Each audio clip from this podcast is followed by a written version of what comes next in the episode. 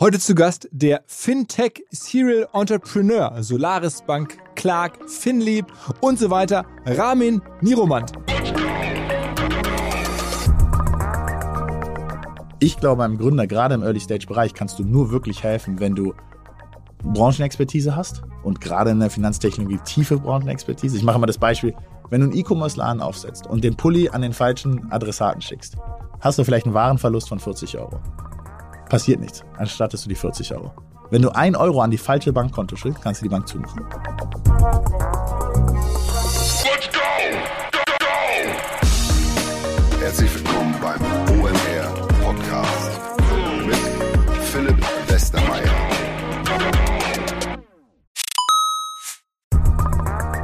Ihr werdet euch wahrscheinlich fragen, warum unser Partner SalesViewer hier so oft im Podcast wirbt. Aber das ist relativ einfach zu erklären, denn wenn wir hier mittels Podcast Reichweite für SalesViewer erzeugen, dann besuchen natürlich auch hunderte von Menschen die Website von SalesViewer und SalesViewer kann dann mit dem eigenen Tool die Website-Besucher oder deren Firmen vor allen Dingen mit Klarnamen entschlüsseln. Also Podcast-Werbung führt zwangsläufig zu immer mehr Website-Besuchern und Website-Besucher lassen sich in Firmen Klarnamen von SalesViewer entschlüsseln und zu neuen B2B-Kunden machen. Und natürlich auch wir bei OMR sind sehr zufrieden mit SalesViewer nicht nur als Kunde, sondern auch als Partner. Wir setzen deren Tool ebenfalls ein zur eigenen B2B-Lead-Generierung und entschlüsseln damit die Website-Besucher von OMR, OMR Reviews oder anderen Tochterfirmen. Man sieht einfach, wer eure Webseiten besucht hat und wofür sich potenzielle Kunden interessiert haben. Neben uns, also OMR, sitzen aber auch noch deutlich größere Firmen wie Stepstone, Avato Systems, Sport5, Talon One oder die Vodafone-Tochter Grand Centrix bereits auf SalesViewer und generieren damit täglich neue B2B-Leads. SalesViewer ist bekanntlich auf unserem hauseigenen Software-Bewertungsportal OMR Reviews das bestbewertete Tool in gleich drei Kategorien und kann jederzeit kostenlos getestet werden. Wer also sehen möchte, wer auf der eigenen Website drauf war und diese Person dann am besten zu Kunden verwandeln möchte, der kann das alles kostenlos ausprobieren. salesviewer.com slash OMR. Zurück zum Podcast. Der Rahmen Niromand liefert eine dieser faszinierenden Geschichten, wo ein recht normaler Berliner Typ auf einmal Feuer gefangen hat und nach Berufsanfängen bei Deloitte in der Beratung und dann bei der Deutschen Kreditbank sein Thema entdeckt hat, nämlich Fintech und dann einen Fintech-Inkubator mitgegründet hat, nämlich Finlieb. Und aus diesem sind dann verschiedenste Unicorns hervorgegangen, zum Beispiel die Solaris Bank, mehrere Milliarden wert oder auch Clark oder weitere Unicorns, wie er mir erzählt hat, die sozusagen noch in the making sind. Jedenfalls Jedenfalls ist er heute mit Anfang 30 selber Aufsichtsratsvorsitzender der Solaris Bank, hat ein Wahnsinnsportfolio damit erarbeitet und hingestellt, trotzdem auf einmal das sein lassen, macht etwas anderes. Warum er was anderes macht, das erklärt er mir natürlich auch. Und was er jetzt macht, nämlich einen Fonds. Wieso einen Fonds? Wo das Geld für den Fonds herkommt, woran er investieren will. All das kommt jetzt im Podcast mit Ramin Niromand.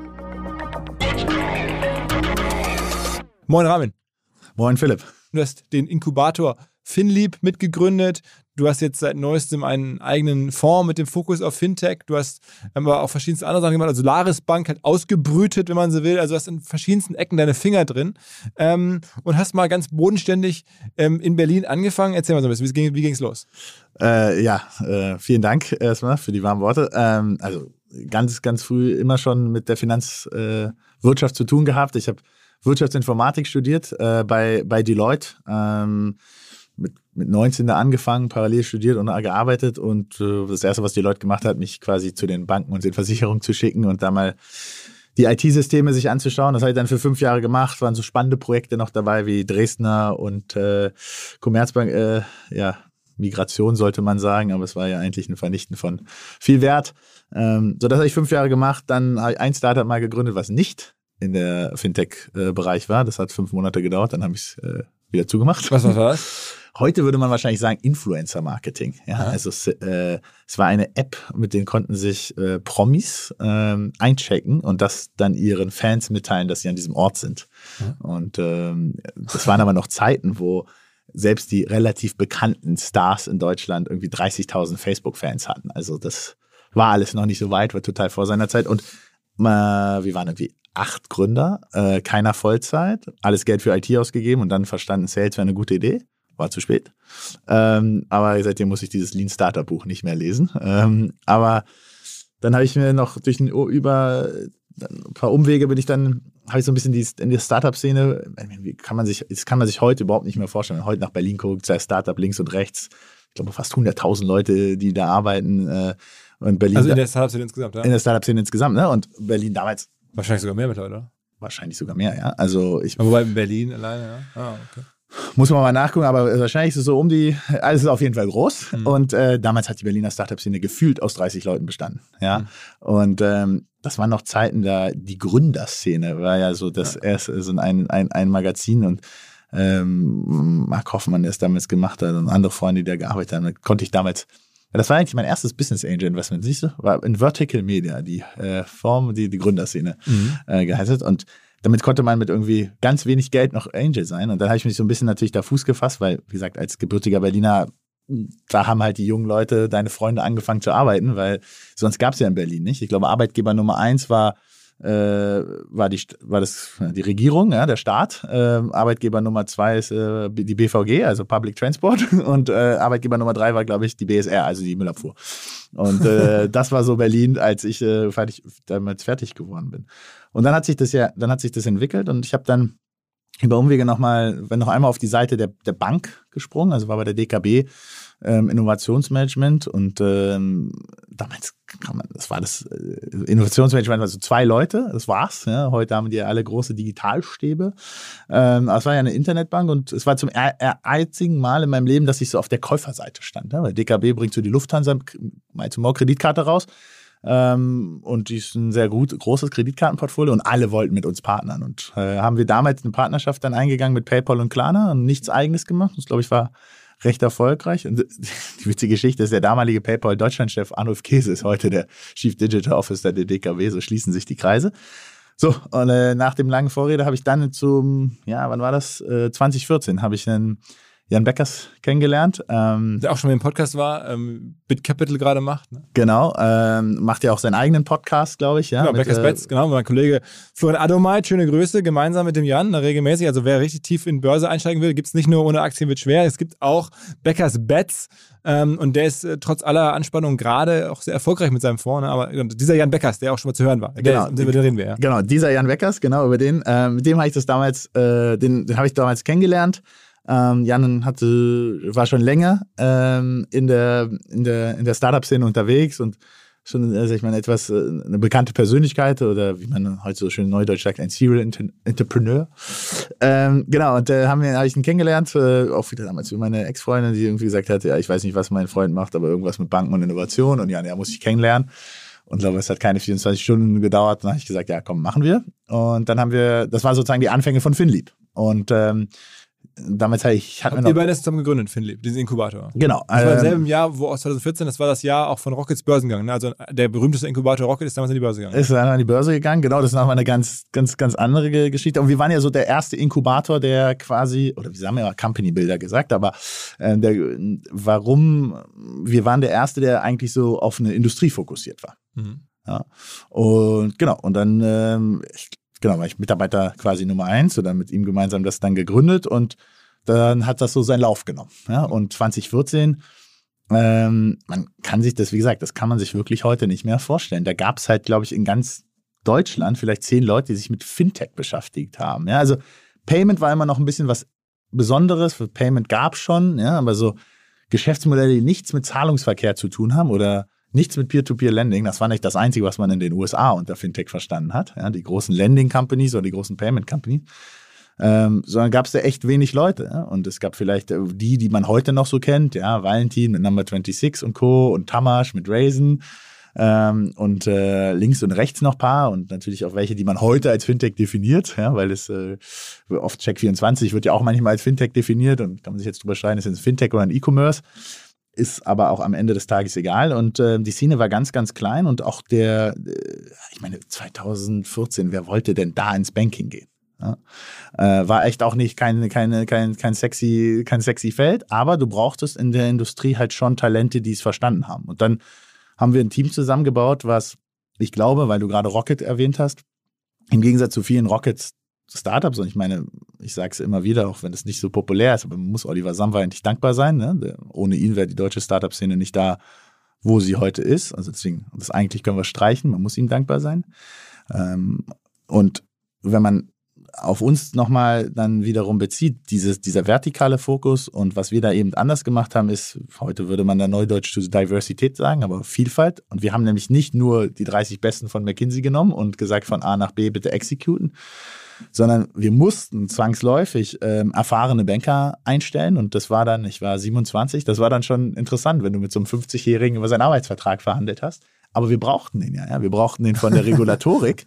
und äh, der saß dann neben dem Entwickler, werde ich nie vergessen, der zwar Mütze getragen hatte, aber für Schuhe war es zu heiß.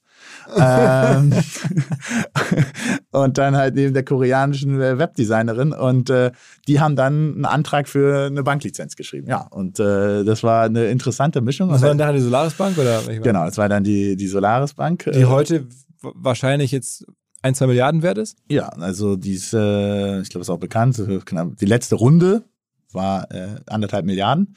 Ähm, und ähm, die ist sicherlich jetzt noch ein bisschen mehr bereit, aber man kann sich, ja, also das. Was euer erstes Venture? War das das erste, was Philipp dann gegründet hat? Nee, das erste Venture war äh, Savedo, was ähm, dann am Ende in Deposit Solutions aufgegangen ist, das Hamburger Startup, was ja dann wiederum an Raisin mhm. verkauft ist. Und das waren ja auch die drei Geschäftsmodelle da. Das war wahrscheinlich das einzige Geschäftsmodell, was wir wirklich mal so ja, wie sagt man so, äh, Copycats hat man, glaube ich, mhm. früher gesagt, als Rocket in die USA geguckt hat. So. Also da, man muss fairerweise sagen, das Team rund um Tamasch ähm, und auch das Team rund um Team, ähm, die hatten, waren mit der Idee schon draußen. Wir haben es auch versucht. Das ist gar nicht so gut gelaufen. Aber aufgrund Savedos haben wir Solaris Bank gegründet. Weil was wir brauchten bei Savedo, und das war unsere äh, erste Company, wir brauchten eine Partnerbank. Und wir haben keine gefunden. Und dadurch, dass wir diesen ja, Ökosystemansatz hatten, dass wir gesagt haben, wir wollen eigentlich mehrere Firmen in dem gleichen Bereich gründen. Na gut, wenn wir jetzt, wenn wir keine Partnerbank finden, dann finden die anderen auch keine Partnerbank. Ja, und dann dachten wir, äh, wir gründen mal eine Bank. Ne? Man kann sich vorstellen, wenn du nach Hause kommst und deine Mutter erzählt, mit 27 gründest du jetzt eine Bank. Ja? Mit einem äh, alten Banker, einer koreanischen Webdesigner und einem Entwickler ohne Schuhe. So. Genau.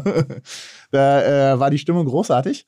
Ähm, und was, glaube ich, viele Leute gar nicht wissen, wenn du eine Bank gründest, dann brauchst du am Tag der Gründung 10 Millionen in in einem Bankaccount. Also du brauchst 10 Millionen. Und ja. Ähm, ja, dann sind wir halt, und das in der damaligen Venture Capital Welt, die ja, wo es ja unheimlich schwer war, zu Geld zu bekommen. Und sind dann aber losgezogen und haben dann das Geld bekommen. Und da gab es halt Leute, die an uns geglaubt Wer haben. War das so? Zum Beispiel der Theo Weimar, der heute der Chef der Deutschen Börse ist. Der war damals der CEO der Hypo Bank, also der Unicredit Deutschland die, glaube ich, vom Balance Sheet irgendwie so dritt- oder viertgrößte Bank zu dem Zeitpunkt auch in Deutschland war. Und äh, der hat in, an uns geglaubt und hat an uns. Und wie hast du den kennengelernt? Auch gleich mal wieder Vielfalt. Wir hatten Business Angels, die wiederum vorher äh, in ihrer alten Karriere äh, CEOs der Unicredit der Gruppe waren und die haben uns wieder den vorgestellt. Also wir waren, glaube ich, sehr früh versucht, Netzwerke zu bauen, äh, verschiedenster Couleur. Und wie habe ich den kennengelernt? Wieder, das war ein Ex-Kollege oder Geschäftspartner von meinem Vater, den habe ich über LinkedIn angeschrieben. Dann waren wir im Boy. Das war mein erster Business Angel, der Matthias Sola. Ähm, und der hat dann wieder vorgestellt und so, so kam Ist dann. Ist dein Vater auch im Banking unterwegs, weil du den gerade nennst? Ähm, Nee, also er war lange bei, also lange geschäftlich bei der Telekom unterwegs und dann die, seine letzte Firma, für die er gearbeitet hat, äh, ist in der, in der Tat ein Finanzdienstleister, aber es, eigentlich kommt er aus der Software- und IT-Ecke.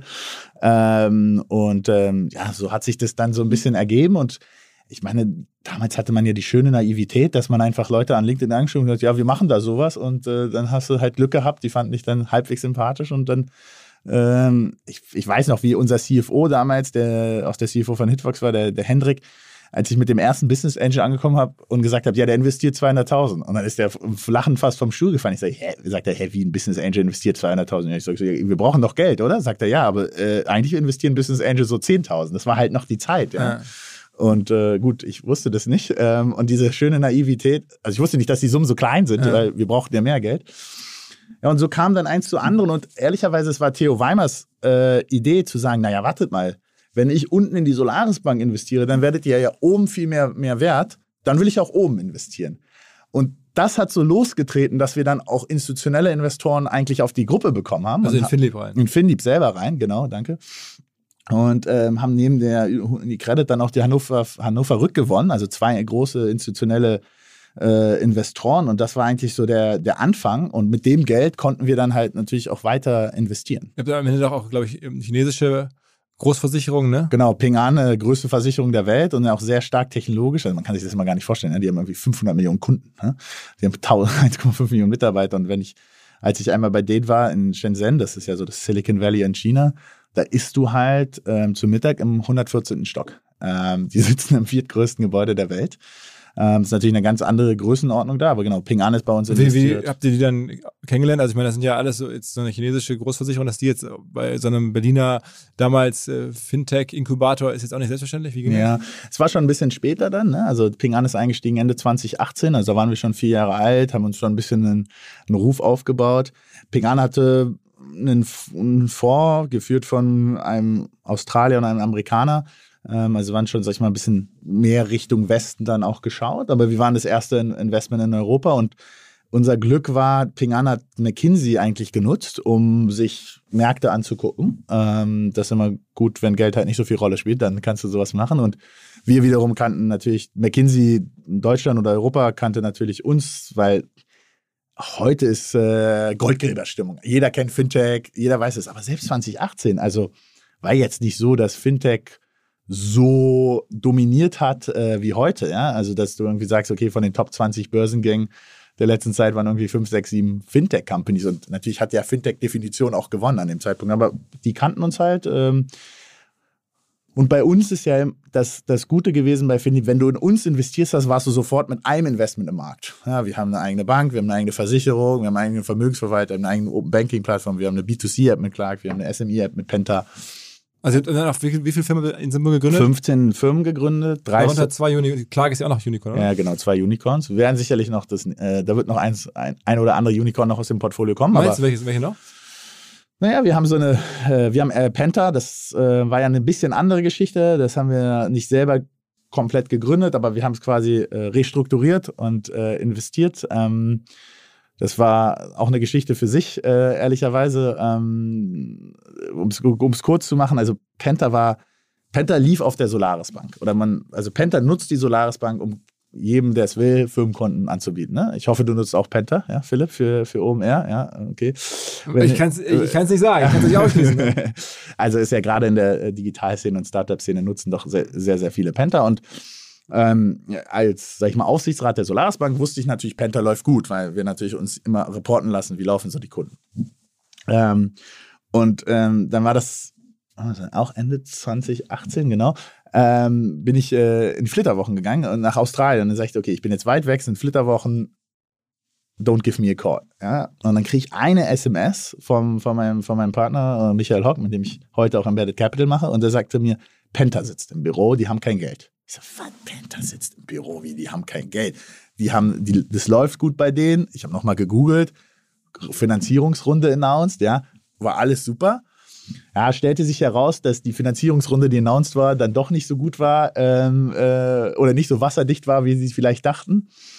Und ähm, dann, ja, dann bin ich wiedergekommen und ähm, dann konnten wir zum Glück in Penta investieren und die Altgesellschaft da rausnehmen und das doch äh, den Großteil des Teams, die sehr, sehr gut waren, wie zum Beispiel der Lukas, der heute ja immer noch als CPO an Bord war, äh, für uns gewinnen. Und Mittlerweile ist doch, glaube ich, der ehemalige Digitalchef der Deutschen Bank, der, der Markus Pertelwieser ist, glaube ich, auch, auch bei Penta jetzt. Genau, Markus Pertelwieser ist heute der CEO. Ja. Und so schließen sich dann Kreise. Also, weil wir, Markus kenne ich halt seit, weiß ich nicht, fünf, sechs sieben Jahren, weil wir halt immer in dieser Industrie gearbeitet haben. Dann baut sich natürlich, das ist jetzt nicht so, dass man sich das so vorstellt, wir telefonieren täglich, aber wenn man sich halt alle drei Monate sieht, immer wieder gleich und früh und auch so eine gewisse Beständigkeit mitbringt in den Themen und nicht mal so eine Einjahresfliege ist. Kleiner Hinweis für die neuen Ziele. Und zwar Pipedrive kennen wir bei OMR auch sehr gut. Das CRM-System insbesondere für die Förderung des Wachstums kleinerer Firmen.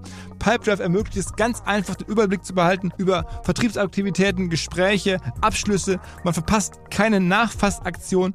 Pipedrive ist vor allen Dingen einfach zu bedienen, vollständig anpassbar auf die jeweilige Firma, auf die jeweiligen Teams und erstellt sehr hübsche visuelle Berichte. Darüber hinaus gibt es zahlreiche smarte Automatisierungen. Also geht zu pipedrive.com www.ecom, um dort eine kostenlose 14-tägige Testversion zu starten.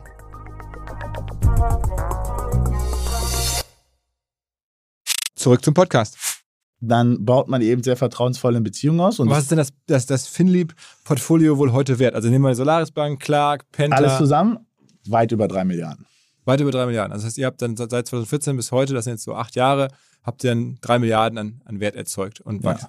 Okay, okay. Und ähm, was ist noch? Also die haben jetzt die größten Solaris Bank, ähm, Clark, Versicherung, Genau. Penta, was ist noch was? Was, was nicht so viele kennen, aber ähm, sehr, sehr gut läuft, ist Per Finance. Ähm, das ist, äh, du hast mich ja vorhin gefragt, was mein Vater zuletzt gemacht hat. Er war nämlich CEO einer großen Inkasso-Firma oder ähm, äh, Forderungsmanagement, wie man äh, lieber sagt. Und Mhm. äh, sagte, na, was der kann, kann ich schon lange. Und dann haben wir nämlich Pen, äh, Per Finance gegründet, gemeinsam mit dem Stefan Stricker. Und es ist eine, wir sagen immer Inkasso mit Herz, also eine sehr moderne und sehr, so gut es geht, eben kundenorientierte Inkasso-Firma. Und die, da ist Zalando investiert. Ähm, die läuft sehr, sehr gut. Es läuft schon lange profitabel. Die, die kennt man nicht so, weil die nicht immer Finanzierungsrunden bekannt geben, weil die es nicht müssen. Äh, genau, und dann gibt es noch eine Company, die ist noch relativ frisch, ähm, äh, Wave ähm, ähm, ähm, von, oder deine Studienfinanzierung ursprünglich Wave. Das kenne ich noch, da muss man einen Disclaimer machen, da, da bin ich ja sogar ein bisschen mitinvestiert. Ja. Ah, ja, da bist du, stimmt, äh, habe ich, äh, hab ich schon ganz vergessen. Aber der, der Basti ähm, war auch eine ähnliche Geschichte. Schöne Grüße, ja. Äh, schöne Grüße, genau. Äh, glauben wir auch, dass der dann auf dem richtigen Weg ist, die Generation Z nochmal anders zu bespielen, ja. Und dann habt ihr trotzdem entschieden, irgendwie, ähm, Finlieb, ich meine, wenn man drei Milliarden zusammenbaut, alle, die euch Geld gegeben haben, inklusive ihr selber, werdet ja happy sein damit, mit der Performance. Also Ja. äh, ist, ja, ist ja auch wirklich stark. Ähm, wie viel Geld wurde insgesamt, also um mal zu gucken, aus was habt ihr was gemacht? Also was wurde da in, in Finlieb insgesamt rein investiert? Also in Finlieb wurde, wir haben so ein bisschen mehr als 200 Millionen Euro eingesammelt, aber nur 140 davon wirklich äh, für Finlieb 60 Millionen. Und das ist, glaube ich, auch untypisch. Ähm, wurden dann Secondaries gemacht. Also zum Beispiel leider die Unicredit ist irgendwann rausgegangen, weil der Theo Weimer weggegangen ist. Es war dann so, aber wir haben ungefähr also 140 Millionen ähm, ungefähr ähm, ausgegeben für dann eben die Und diese drei Milliarden sind jetzt die Anteile an den Startups, die der Finlieb gehören, oder ist das das Gesamtportfolio? Nein, das ist ge- genau, danke für die Gleichstellung, das ist das Gesamtportfolio. Ja, also du hattest ja gefragt, der Wert aller gemeinsam. Und unser Anteil ist davon ungefähr 25 Prozent, kannst du sagen, weil wir im Schnitt 25 Prozent, also so ungefähr 600 bis 700 Millionen Euro wert, ist unser Anteil da dran. Das Aber das heißt, heißt, ihr habt trotzdem dann aus, aus 140, genau, habt ihr dann 700 gemacht oder genau, sowas? richtig. Okay, das ist ja Also- trotzdem äh, schon, schon eine sehr ordentliche. Ja, also es ist mal fünf und ich glaube, bei vielen Firmen sind wir ja noch nicht am Ende. Ja, also wenn man sich das Potenzial der Solaris Bank anguckt, wir haben jetzt gerade in der UK eine Company gekauft ähm, und ähm, Contis, äh, wir sind jetzt bei weit über 100 Millionen Euro Umsatz. Das Potenzial ist da, also und wenn man sich anschaut, dass wir noch lange nicht die Marktdurchdringung in Spanien, Italien, Frankreich haben, die wir haben könnten, ähm, dann ist da sicherlich noch sehr, sehr viel Potenzial. Klar, wie bei jeder schnell wachsenden Firma musst du darauf achten, dass du auch die Prozesse nachziehst, dass du compliant bist. Und man muss man ja auch ganz offen sagen, der Regulator in Deutschland, die BaFin, ähm, ähm, habe ich ja auch schon öfter bekannt gegeben, tut gerade vieles dafür, den Finanzstandort eher zu schwächen in Deutschland, äh, als zu stärken, was schade ist, weil eigentlich, wenn man sich das anguckt, Warum, was machen die falsch? ja, es ist so eine typisch, äh, typische Reaktion, wenn du halt einmal selber einen extremen Fehler gemacht hast, gehst du ins andere Extrem. Bei Wirecard jetzt. Die haben einfach bei Wirecard und auch bei Greensill komplett gepennt, ja. Ähm, und, ähm, und schießen halt jetzt aus allen Kanonen. Und ähm, Deutschland kann sich eigentlich sehr glücklich schätzen. Wir haben einen kaputten Bankensektor äh, gehabt oder haben nicht sehr starke Banken, also kein, vor allem nicht überregional. Ja. Natürlich ist die Sparkassenwelt und die Genossenschaft sehr stabil und wir haben gute Versicherungen in Deutschland, also große mit Allianz etc. Aber wir haben ja keinen attraktiven Finanzstandort. Internationalen Banken wir nicht. Jetzt haben wir es geschafft von den Top-Fintechs in äh, den Top-Unicorns. Ja, wir haben in, in Deutschland, wir haben Mambo als Kernbankensystem, wir haben Number 26, wir haben VFox, wir haben Raisin, äh, wir haben die Solaris Bank, Trade. wir haben Klam, Trade Republic, ja. Wir haben tolle, tolle Unternehmen äh, gehabt und ähm, der, der Regulator, selbst etablierte Finanzinstitute, ich bin ja regelmäßig im Austausch mit den Vorständen der verschiedenen, selbst die sagen, wenn die so weitergehen, äh, zerstören die den Finanzwirtschaft. Ich werde, wir werden uns da auch politisch engagieren und haben uns auch schon politisch engagiert, das nochmal klar zu machen. Man darf nicht überreagieren. Und diese Überreaktion, die gerade passiert, und ich verstehe den Frust, den alle mit Wirecard haben. Ja? Also ich verstehe die Anlegerfrust und ich verstehe den Infrastruktur und ich verstehe den Reputationsverlust. Es war ja nicht gut für uns. Ja? Aber das Interessante ist, dass die Presse gar nicht so ein Geiselhaft jetzt daraus gemacht hat. Man hätte ja, ich hatte, wir hatten große Sorgen, dass alles, was mit Fintech tun, waren jetzt gleich Verbrecher. Das ist gar nicht so gut eingetreten. Was aber eingetreten, weil viele schon verstanden hast, dass das was Einmaliges war, nichts Strukturelles. Aber die, der Regulator führt sich auf, als wäre es ein strukturelles Problem. Und äh, das kann dazu führen, dass ich für, höre von vielen Unternehmen, die überlegen, keine Börsengänge mehr in Deutschland zu machen. Ich höre von vielen Unternehmen, die überlegen, ihre Lizenzen zurückzugeben äh, oder sie sogar so umzuziehen. Und ob das das Richtige für Deutschland ist, aus meiner Sicht sicherlich nicht. Um nochmal gerade das Zahlenspiel abzuschließen, du Ja. weißt ja hier im Podcast, da versuche ich immer so ein bisschen Zahlen auch zu bekommen. Klar. Jetzt, ähm, äh, wenn so ein, so ein, so ein Finlieb äh, 700 Millionen an Assets äh, besitzt also, oder Wert hat und ähm, du hast es mit gegründet, äh, dann, dann, klar, da ist jetzt auch 140 Millionen reingeflossen, das heißt, ihr musstet verwässern. Ne? Klar.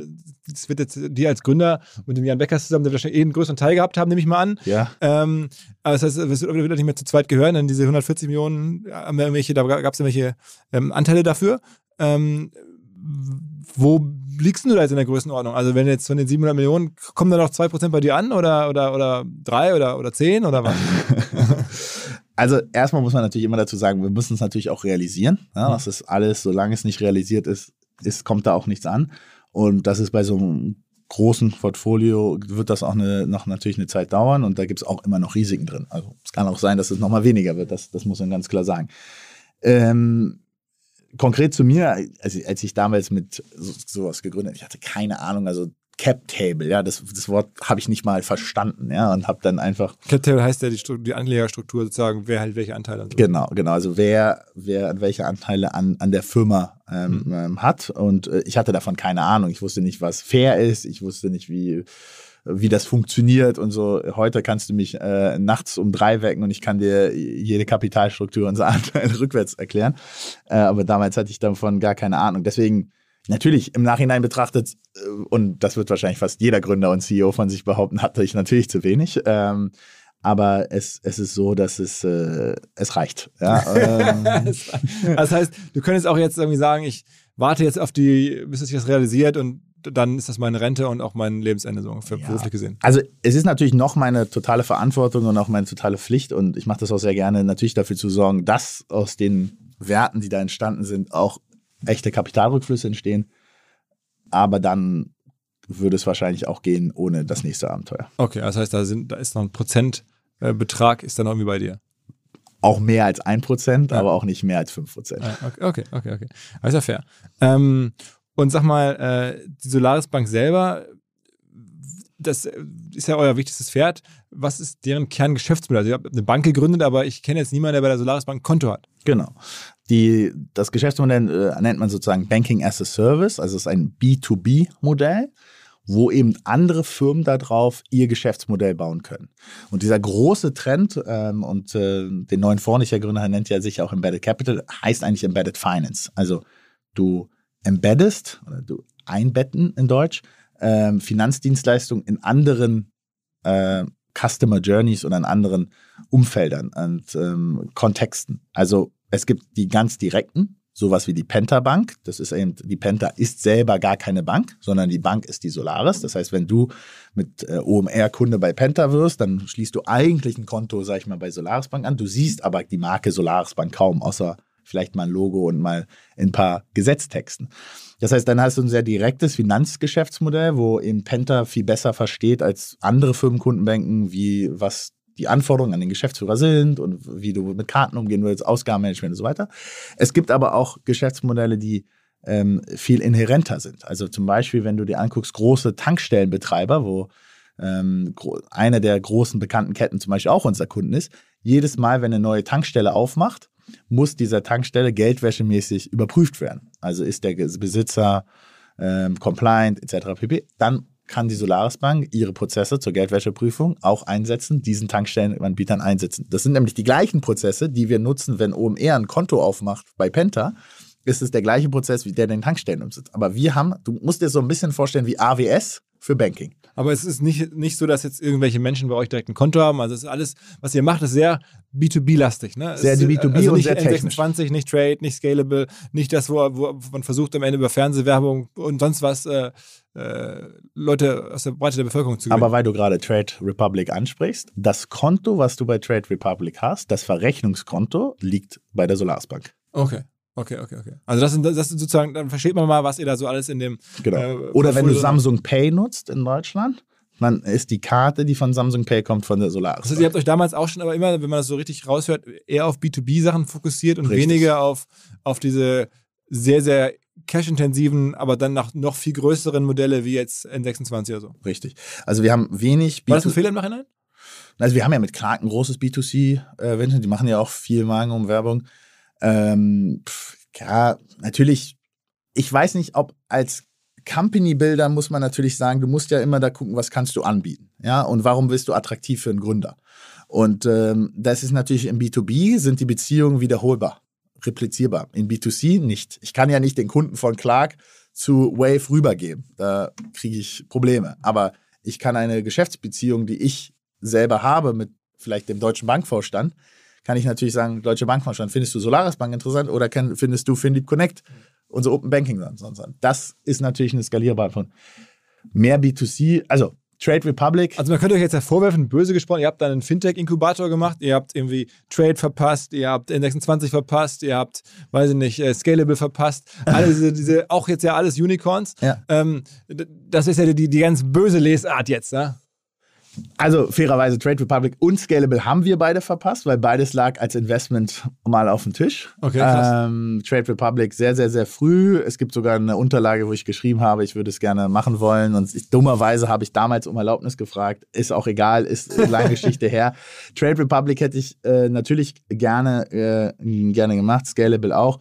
Mit Number 26 war das, war das nicht der so Fall. Ich, ich, ich glaube auch, dass da ist natürlich sehr, sehr, sehr, sehr viel Geld reingeflossen und die machen, die machen einen super Job. Ich würde aber nie Tra Number 26. Ich glaube, wenn wir zum Beispiel Number 26 selber im Portfolio gehabt hätten, hätte Solaris Bank nicht funktioniert. Weil du kannst dann nicht hingehen und sagen, ja, Solaris Bank macht's für euch alles, die Infrastruktur, aber, Aber auch- gleichzeitig baue ich einen Wettbewerber. Ja, ja, ja, ja. da mussten wir so und so teilweise schon aufpassen, dass Geschäftsmodelle. Wir haben ja eine große Niederlage auch erlitten, als wir mal versucht haben, einen Wettbewerber zu Check24 zu bauen, Junko. Ähm, und da haben zum Beispiel die Clark-Shareholder gesagt, dass Junko, obwohl das das Check24-Geschäftsmodell ist, zu nah an Clark ist, weil es am Ende beides Finanzbroker sind. Und das kann man natürlich uns vorwerfen, dass wir ähm, äh, da vielleicht die eine oder andere B2C-Ebene verpasst haben. Im Insurance haben wir sie nicht verpasst. Im Banking, Penta ist auch Endkundenbezug, ja. Ähm, und ja, wir empowern halt viele andere. Ein anderes Thema, ähm, was jetzt ja eigentlich logisch gewesen wäre, ähm, Ja. also Klar. Ihr habt jetzt, man muss ja sagen, ihr habt diesen Fonds oder dieses Finlieb, dieses Konstrukt jetzt ja aufgehört. Musst du dann mal sagen, warum? Ja. Ähm, oder äh, vielleicht erstmal das, warum habt ihr das dann nicht weitergemacht? Es wäre jetzt ja die Zeit, äh, vielleicht da mit dem, mit dem Track Record, mit der Performance, die ihr da gezeigt habt, neues Geld zu finden. Warum habt ihr das jetzt trotzdem sein gelassen? Ja. Also wir haben Finlieb natürlich, ähm, muss man dazu sagen, haben wir in einer Zeit gegründet, wo Fintech und auch Venture Capital total am Anfang waren. Ähm, das heißt, ein Company Builder für Fintech ähm, mit ausreichend Kapital ähm, hat äh, viel Wertversprechen auch für die Gründer. Und wir konnten mit sehr guten Gründern partnern. Und da muss man sagen, das ist heute nicht mehr der Fall. Du findest heute Serial Entrepreneurs, die verschiedene Fintech-Modelle haben. Du hast viele Regulatorik-Experten, also das ist nicht mehr ganz frisch. Und Venture Capital ist auch mehr vorhanden. Und als dritte, glaube ich, ganz wichtige Komponente muss man auch sagen, Company Building ist nicht so wirklich skalierbar. Also äh, 15 Companies immer wieder neu anzuschieben, immer wieder neue CEOs dafür zu finden, immer wieder Geschäftsmodelle zu wissen. Und wenn du 15 Companies als Output hast, dann hast du dir wahrscheinlich 250 Geschäftsmodelle angeschaut. Und das war irgendwann nicht mehr leistbar, in, in, in dieser Seite zu skalieren. Warum wir jetzt das, und dann haben wir, sind wir zu den Shareholdern gegangen, wo man fairerweise auch sagen muss, die Vielfalt an unseren Shareholdern von China über, wir haben sehr viele Investoren aus Japan, aus München, aus Dortmund, ähm, aus anderen, äh, aus anderen Ländern, diese Vielzahl in, in Investoren und, und Shareholdern dann dazu zusammenzubringen, was ist die beste gemeinsame Strategie, die radikaler hätte ausfallen müssen, weil wir gesagt haben, okay, das Company Building Modell kam, kommt ein bisschen zum Ende. Ähm, darauf haben wir uns am Ende nicht geeinigt, was am besten ist und deswegen, weil die, aber weil, warum wir uns auch nicht geeinigt hat, hat auch damit zu tun, dass die Variante, die wir jetzt gewählt haben, ein, keine schlechte Variante war. Und zwar zu sagen, wo wir uns allen einig waren, wir haben ein gutes Portfolio. Und dann haben wir gesagt, jetzt konzentrieren wir uns darauf, dieses Portfolio eben weiterzuentwickeln. Das haben wir schon vor anderthalb Jahren ja beschlossen. 2021 war ja auch gut fürs Portfolio. Jede Company hat was gefundet. Und ähm, haben dann eben äh, gesagt, okay, und dann habe ich gesagt, naja, was mir persönlich natürlich wichtig wäre, die, die Leute, die mir wichtig geworden sind, auch im Finlieb und das Kernteam und diese Finlieb DNA natürlich weiterzutragen und nicht mit 34 schon Verwaltungsratspräsident von, weiß ich nicht, dem Fußballclub, Dorfclub zu werden. Mhm. ähm, das heißt, ähm, das, das war mir eben wichtig und den Support und das Vertrauen habe ich von den Shareholdern bekommen, zu sagen, nimm dein Team mit, gründe deine eigene Firma und gleichzeitig kümmere dich aber bitte noch um Finlieb und Finlieb also ist um ja ein Teil denen. Was, was macht man damit jetzt? Verkauft jetzt die einzelnen Firmen so raus oder verkauft jetzt das ganze Ding oder bringt man, kann man das ganze Ding an die Börse bringen? Was macht man? Genau. Ähm, also die, der wahrscheinlichste Fall ist, du verkaufst Company für Company. Ja? Das ist nicht anders wie bei jedem anderen Venture Capital Unternehmen am Ende, wenn die ihren ersten Fonds ausinvestiert haben. Ja, alle der großen Venture Fonds, die du kennst, haben ja Fondsgenerationen. Ja, und unser ist, ich sehe Finlieb jetzt quasi für uns dann aus der Brille als Fonds Nummer eins. Ja? Und äh, natürlich ähm, ist es so, äh, hatten wir auch Ambitionen, das noch, noch stärker als Ökosystem, noch stärker als Plattform zu bringen. Ähm, und wir haben auch immer mal wieder natürlich mit anderen Unternehmen diskutiert, aber zum Beispiel allein muss man ganz offen sagen, das habe ich so noch nie öffentlich gesagt, aber zum Beispiel allein der Formwechsel von einer GmbH zu einer AG zu werden, die ja zum Beispiel für den Börsengang relevant ist, war gar nicht so einfach durchzubringen, weil das hat wieder mit gewissen Rechteänderungen zu tun, etc. pp. und Zugriffen und Protections ist kompliziert, aber die Shareholder und wir uns gemeinsam haben uns, glaube ich, auf eine gute Basis geeinigt und gleichzeitig glauben wir jetzt, dass ein echter Early-Stage-Fonds weiterhin unsere Stärken kombiniert. Wir können weiter damit Gründer überzeugen, dass wir wissen, wie Fintech funktioniert. Das ist ja dann dein neues Business. Sozusagen. Genau. Da kommen wir gleich drauf zu sprechen. Also Embedded Capital, das, was du jetzt angekündigt hast, ist dein neues Ding, ja? also sozusagen deine Nachfolgeaufgabe nach, nach, nach Finlieb. Ähm, und da investierst du jetzt in Fintech. Das was ich gerade schon sagen wollte, was ich ja eigentlich erwartet hätte, wenn du da jetzt sozusagen rausgehst oder was irgendwie kommt, ob Finlieb oder ohne, irgendwie reden alle von Krypto. Warum ist sozusagen das bei dir nie, also sozusagen mit auf der Vita drauf? äh, ja, guter Punkt. Es gibt, es gibt äh, Unterlagen, die nennen sich Blockleap bei uns, die sind auch schon drei Jahre alt, also natürlich von Blockchain abgeliefert. Ähm, Krypto, wir haben natürlich links und rechts ein bisschen was gemacht in Krypto, vor allem auch, wie gesagt, die Solarsbank mit ihrem Digital Assets Bereich. Ähm, ich sehe Krypto nicht als Krypto-Krypto, sondern ich, ich gucke darauf eher, sag ich mal, als, als Infrastrukturlösung und DeFi. Und für mich ist Krypto und DeFi oder Decentralized Finance genauso ein äh, Trend, wie es AI oder wie es die Cloud war. Also ich hätte auch vor zehn Jahren keinen Cloud-Fonds gegründet, aber ist klar, dass wenn du Fintechs investierst in 2014, ähm, dass die gefälligst in der Cloud laufen müssen. Deswegen haben wir die erste Bank in der AFS, AWS Cloud, die erste Versicherung in der AWS Cloud gegründet. Aber das heißt, deine neuen Firmen, die du jetzt finanzieren wirst, die werden zum Teil damit Krypto zu tun haben. Korrekt. Wir haben drei große Thesen, in die wir jetzt ähm, zunächst investieren werden. Das eine ist Embedded Finance, das andere ist Digital Assets und Infrastruktur. Also wir glauben, dass Digital, Crypto, DeFi sehr viel in dem Infrastrukturplay zu tun hat. Kann ich nochmal drauf eingehen. Und das dritte ist eben alles rund um SMI, Mittelstandslösungen und dafür Fintech. Mhm. Also wir, es ist für uns inhärent. Genauso wie du heute natürlich, wenn du in Companies investierst, äh, das Thema ESG mitdenken musst. Aber für uns ist dieses Geschäftsmodell und die Industrie, in die wir investieren, immer noch Fintech und nicht Krypto. Mhm. Ähm, bist du selber großer Bitcoin-Holder oder sowas? Äh, da ich ja gerade eine neue Firma angeschoben habe, musste ich erstmal dieses Geld da reinstecken. Äh, nein, ich halte keine großen Bitcoin-Stände. Okay, okay. Und dann sag mal jetzt Embedded, ähm, der Fonds, den du da machst, wie groß ist der? Also das Ziel ist ähm, 100 Millionen plus. Ähm, das heißt, du redest in meinem Fonds immer so von der Zielgröße 100 Millionen und dann gibt es noch so ein genanntes Hardcap, das ist bei 150. Ähm, genau, das ist die Fondsgröße, die wir, die wir, die wir haben und da ähm, bist du jetzt auch schon kurz davor oder fertig oder? Ähm, genau, also wir haben jetzt schon fünf Investments gemacht, quasi mit eigenem Geld und Geld von ähm, Early Supportern. Und jetzt haben wir gerade unser First Closing abgeschlossen. Ähm, die, die Woche äh, war sind sehr froh darüber. Also im Fonds, vielleicht die Leute, das nicht so bekannt ist, du hast quasi so zwei Closings, du machst ein erstes mit dem, mit dem Geld, investierst du in Startups und dann machst du eigentlich in der Regel zwischen drei bis neun Monaten später das zweite Closing. Und dann hast du die finale Summe. Das heißt, du bist aber jetzt schon bei den 100 Millionen kurz davor so ungefähr. Ja, also wir, wir sind äh, weit über unserem First Closing Minimum Ziel rüber hinaus, was äh, uns auch freut, dass wir so viel Vertrauen bekommen haben, weil man darf. Also sind das wieder dieselben Leute, die auch bei Philipp dabei waren und sagen, Mensch, den, den Rahmen kenne ich, der macht das gut. Also ist da wieder Ping an und so am Start oder wer ist da jetzt am Start? Nee, also von, es sind viele Individuen. Ähm, also wir haben ja schon über Jan gesprochen, der ist natürlich wieder dabei. Ähm, Robin Fetzel, der auch bei uns im Board sitzt, wieder dabei. Es gibt viele Individuen, die vor, bei Philipp dabei sind. Von den institutionellen fairerweise haben viele natürlich damals vom, also Ping An ist selber ein Fonds, die können nicht in andere Fonds investieren, ganz offensichtlich. Ähm, der eine oder andere Institutionelle wird noch kommen, aber noch, es gibt so viele Institutionelle, die Bock auf das Thema haben und an dieser Goldgräberstimmung jetzt teilhaben wollen. Und ähm, ich glaube, den Fonds so auf dieses Fintech-Ökosystem setzen wollen, dass wir ähm, da tolle, tolle Supporter bekommen haben und die anderen kommen dann noch. Okay, aber das heißt, es ist zum großen Teil dann noch schon private Personen, klingt so raus. Ähm, nicht nur, also genau, ähm, wir haben drei große institutionelle Investoren. Ah, okay. Ähm, so Ankerinvestoren. Also, ah, ja, genau, das sind dann so wirklich Investoren, die so 20 Millionen plus machen. Versicherungen, sowas in der Art. Ja, genau. Und aber ich habe mich auch darauf fokussiert, viele Privatpersonen reinzunehmen, weil, und das ist, glaube ich, ganz wichtig, ich glaube, die Zeit dieser generischen Tech-Fonds ist vorbei.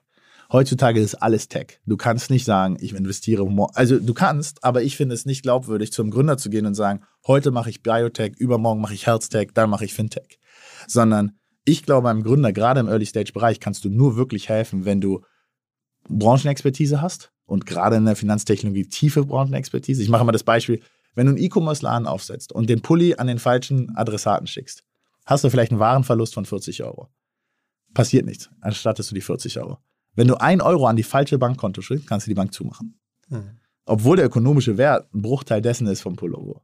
Aber das ist einfach in dieser regulierten Industrie. Das heißt, du brauchst tiefe Finanzindustrie-Expertise und auch Regulatorik-Expertise. Das sehe ich übrigens gerade. Wir investieren gerade in eine Company an der Schnittstelle zwischen ähm, Crypto und DeFi oder DeFi und Fiat.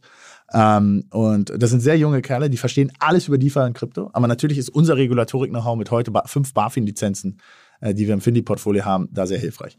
Also tiefe Industrieexpertise und gleichzeitig, ich glaube, du brauchst echte Unternehmerexpertise, wie du sagst. Und da sind immer noch da draußen zu viele Investmentbanker, die äh, meinen Gründern schlaue Tipps zu geben. Ähm, deswegen, ich glaube sehr stark an unternehmerisch geführte äh, vertikale Fonds. Aber natürlich kannst du, ist das Vertikal Fintech heute auch groß genug, um 100 Millionen da zu platzieren. Ja, weil das Ökosystem einfach so groß ist, was wir über die letzten Jahre schaffen durften. Und aus dieser Brachlandschaft Deutschland und Brachlandschaft Banking, ähm, das darüber draufzusetzen. Was mir bislang überhaupt gar nicht klar war, ist, jeder Hersteller von Produkten jeglicher Art kann ein Volksprodukt sein in Kooperation mit der Bild. Das ist insofern natürlich spannend, weil die Bild eine Wahnsinnsreichweite hat, fast 50 Prozent der deutschsprachigen Bevölkerung erreicht und halt dieses Label Volksprodukt vergibt an Partner. Seit 21 Jahren machen sie das. Mittlerweile gibt es 220 verschiedene Volksprodukte und es werden weitere gesucht. Es gab schon Zahnbürsten, Volksakkus, aber auf der Website habe ich gesehen, sie suchen zum Beispiel einen Partner für eine Volkszahnzusatzversicherung oder für eine Volkspizza oder für einen Volksstaubsauger. Also, wer solche Produkte herstellt und auch in größerer Kapazität produzieren könnte, denn erfahrungsgemäß spricht der Verkauf nach einer solchen Kampagne ziemlich an, wendet euch bitte an den Vermarkter der Bild. Die Firma heißt Media Impact. Und Media Impact sagt übrigens auch, dass 80% derjenigen, die schon mal eine Kampagne in dem Bereich gebucht haben, das wieder tun. Wer jetzt hier erstmals von dieser Möglichkeit gehört hat, bekommt auf seine erste Buchung auch ein Media-Bruttovolumen von 220.000 Euro on top. Wendet euch dazu bitte direkt an Media Impact ein Wort.de slash Bild slash Volks-Produkt und erwähnt einfach im Gespräch mit den Ansprechpartnern und Ansprechpartnern dort, dass ihr über OMR kommt und dann gibt es diesen Zuschlag. Zurück zum Podcast. Aber ihr macht vor allem Investitionsfokus dann, dann Deutschland?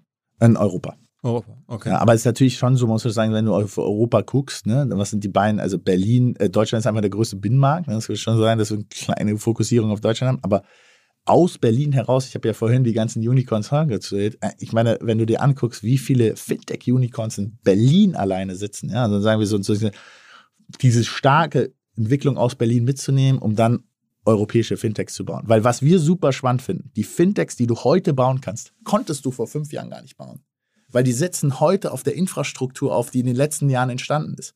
Und das ist natürlich, wir sind mal ein Teil dieser Entwicklung, die die Infrastruktur gebaut hat. Mhm. Ähm, und das finden wir hochgradig spannend, jetzt in, in diese zu investieren.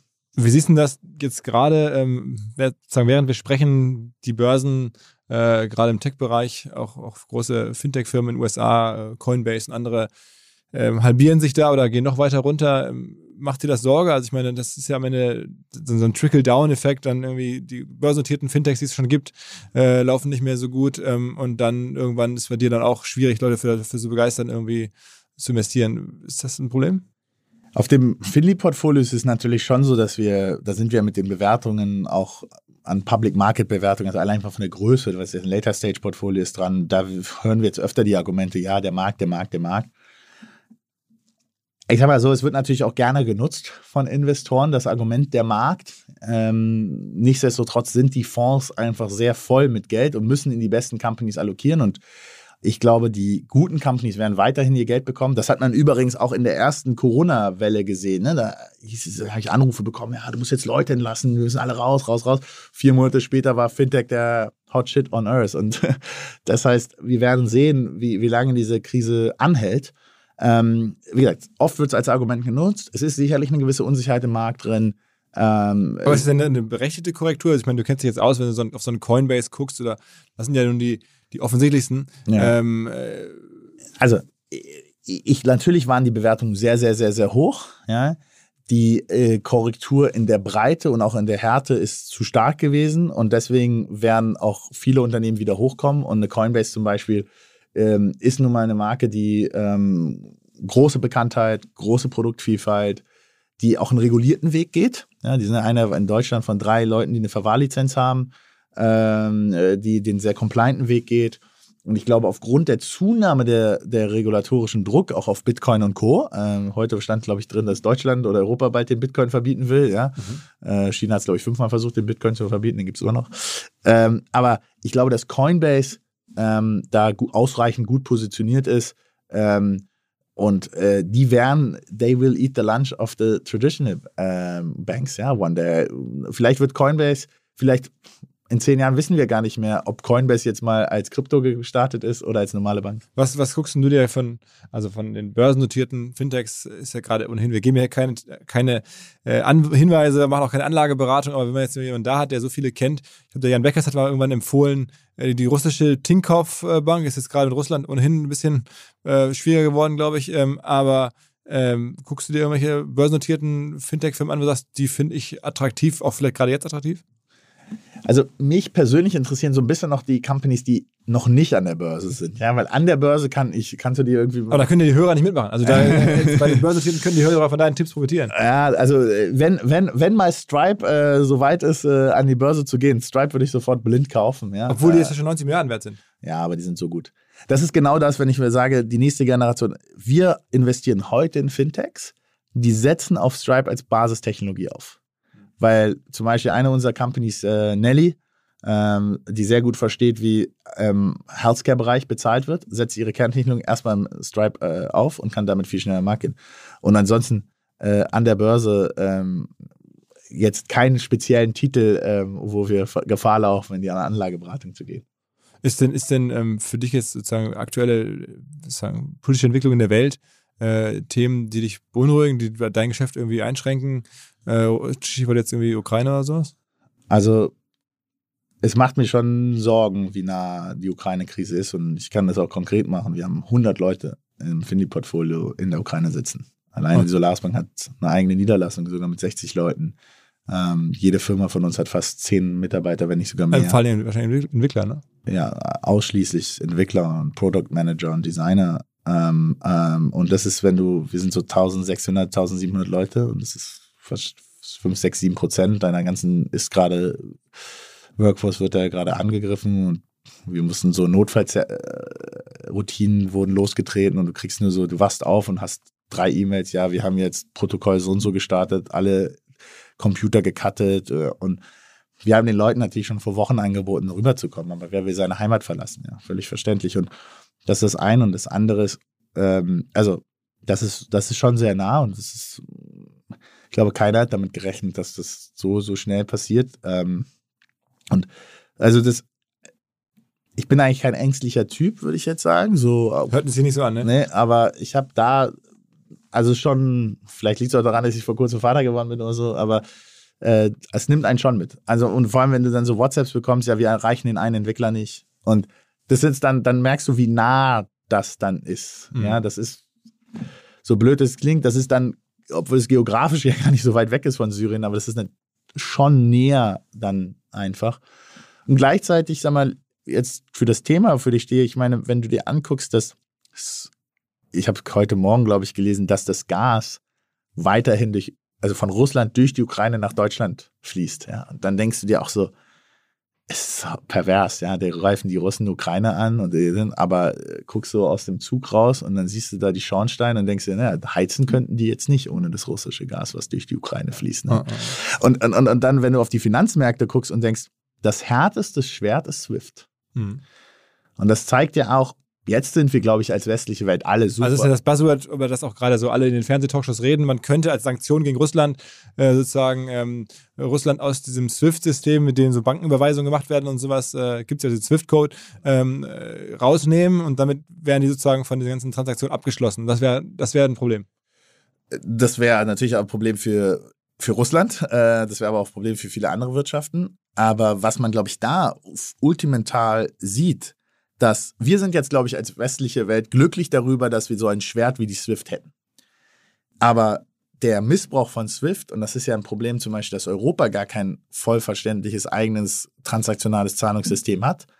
SWIFT kann auch von anderen Leuten abgeschaltet werden.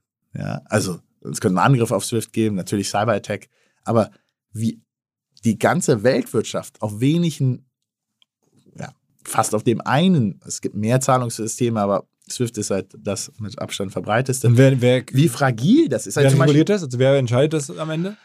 naja, es ist offiziell ein Zusammenschluss von verschiedenen Banken und es ist offiziell eine, ich, ich muss es extra nochmal nach, es ist offiziell eine Genossenschaft äh, mit Sitz in Belgien, aber man sagt schon, dass vor allem die Amerikaner sehr, sehr, sehr viel Einfluss haben auf SWIFT, weil zum Beispiel der Iran ist ausgeschlossen von SWIFT und ähm, aufgrund der Sanktionen. Ähm, und ähm, das reißt das Land natürlich, also im Iran, äh, ich habe ja da noch Verwandte, ähm, das ist natürlich dramatisch, was da wirtschaftlich passiert. Und es liegt unter anderem auch da, weil sie ein- einfach von den Finanzmärkten abgeschlossen sind. Ne? Und ist das grundsätzlich das Richtige, dass man so zentrale Systeme hat? Jetzt, natürlich, jetzt gerade ähm, sind wir, wie gesagt, als westliche Welt. Aber eigentlich wäre es logisch zu sagen, da müsste doch jetzt in der, wir, wahrscheinlich ist das jetzt ein bisschen übertrieben, aber dann könnte man doch da irgendwelche dezentralen Währungen oder, oder Systeme etablieren, die von denen eh immer alle reden. Ich meine, da- aber das gibt es dann scheinbar im Iran nicht. Ja? Ähm, nein, deswegen ist Bitcoin zum Beispiel im Iran sehr, sehr stark. Ja? Mhm. Ähm, und if, wahrscheinlich ist eine, da kann jetzt keiner eine These zu bilden, ja, aber äh, wäre Russland ohne jetzt, sag ich mal, äh, bereit gewesen, da einzumarschieren, wenn die große Anzahl an Liquidität in Kryptowährungen da heute nicht da wäre? Weil ist doch klar, dass auch dann Russland weiterhin äh, Ge Geldverkehr einmal über die Kryptowerke ähm, fabrizieren wird im internationalen Austausch, aber auch, und das ist natürlich eine neue Weltordnung, muss man schon ganz klar sagen, dass das chinesische Zahlungsverkehrssystem, die haben nämlich eins, ähm, an das sich Russland anschließen könnte. Und wenn da zwei große Mächte drauf sind, dann schließen sich da auch ganz schnell viele andere kleine Länder an. Und zack hätte man ein bisschen andere Weltordnung, was den weltweiten Kapitalverkehrfluss betrifft. Krass. Wobei ich, ich habe jetzt irgendwie, irgendwie im Rahmen der Kriegsberichterstattung natürlich auch mal auf den Bitcoin-Preis geguckt. Der ist eher runtergegangen. Also da hat jetzt niemand sich zumindest jetzt in Bitcoin groß eingedeckt oder in Ether oder sowas. Also ja. Nee, wahrscheinlich die, Gro die diejenigen, die es brauchen, hatten es so ein Scheuer, ja, Ah, ah, ja, ähm, okay. und schon auch damit, äh, damit auch schon gerechnet. Ähm, aber der ist ja auch nicht. Glaubst du, dass viele von den, auch den, diesen Oligarchen, die jetzt deren Vermögen jetzt ja auch eingefroren werden, damit die dann Druck wohl machen auf Putin und so, ähm, dass die auch sich schon vorher schön in, alle in, in Krypto eingedeckt haben? Also wenn, das ist natürlich Spekulation, aber wenn die nicht vorher schon viel Geld im Ausland haben, und ich glaube, wir können uns alle gar nicht vorstellen, wie viel Geld die Leute schon im Ausland Aber das soll jetzt geparkt haben. Ähm, ja, Schweiz scheint ja nicht so richtig ja, mitzumachen ja, zu wollen, ja. ja. ähm, und natürlich werden die riesige Kryptobestände jeweils haben. Krass, krass. Spannende Zeiten, spannende Zeiten. Ähm, Definitiv. Du bist auf jeden Fall jetzt noch ein paar Jahre mittendrin. Ähm, einen Fonds gibt es auf jeden Fall, der ist jetzt sozusagen neu am Start. Ja. Ähm, fand fast an die 100 Millionen dran. Also äh, ich ja, wünsche dir da einen Äh, guten Start. Äh, krasse, krasse Geschichte, ähm, was du da so jetzt gebaut hast an Firmen, an Erlebnissen. Vielen Dank, Äh, Philipp. Äh, Solaris Bank, ja, Aufsichtsrat, bist du der Aufsichtsratsvorsitzender? Ja, Aufsichtsrat. Wie wie alt bist du eigentlich? 34. Also ist schon alles ein bisschen larger than life hier. ähm, aber ja, also auch sehr, sehr locker, wie du es erzählst, sehr offen. Vielen, vielen Dank. Vielen Dank, hat großen Spaß gemacht. Alles klar. Ciao, ciao. Zur Abwechslung jetzt mal vollkommen schamlos und offene Selbstvermarktung und Werbung für unser OMR Festival am 7. und 8. Mai. Dort sind wir gerade in der absoluten Planungshochphase. Das heißt, wir verkaufen jetzt letzte Standflächen, wir planen, wie halt dort alles laufen wird Anfang Mai. Und weil das so ist und weil wir noch einige Flächen und Möglichkeiten, Masterclasses, Präsenzen frei haben, wollte ich nochmal dazu aufrufen, sich da bitte zu melden, wer noch nach neuen Kunden, nach neuen Leads sucht, wer eine Plattform sucht, um seine Brand transparenter und sichtbarer zu machen, wer in irgendeiner Form nach Nachwuchs, nach Talenten sucht. All das können wir ermöglichen. Ihr könnt bei uns gesehen werden, ihr könnt bei uns wirklich wachsen, aber halt nur jetzt in diesen Tagen, denn irgendwann müssen wir dort die Bücher schließen, weil die Planungszyklen Richtung Mai dann zu kurz werden und vielleicht auch, weil einfach alles verkauft ist. Deswegen jetzt nochmal der Hinweis, denkt an unser Festival jetzt, wer dabei sein möchte, mit Masterclass, mit Speaking, mit vor allen Dingen aber Präsenzen auf der Fläche, mit Ständen. Einfach ganz kurze Mail an inbound.omr.com. Innerhalb eines Tages melden sich da eine Kollegin, ein Kollege und dann startet die Zusammenarbeit.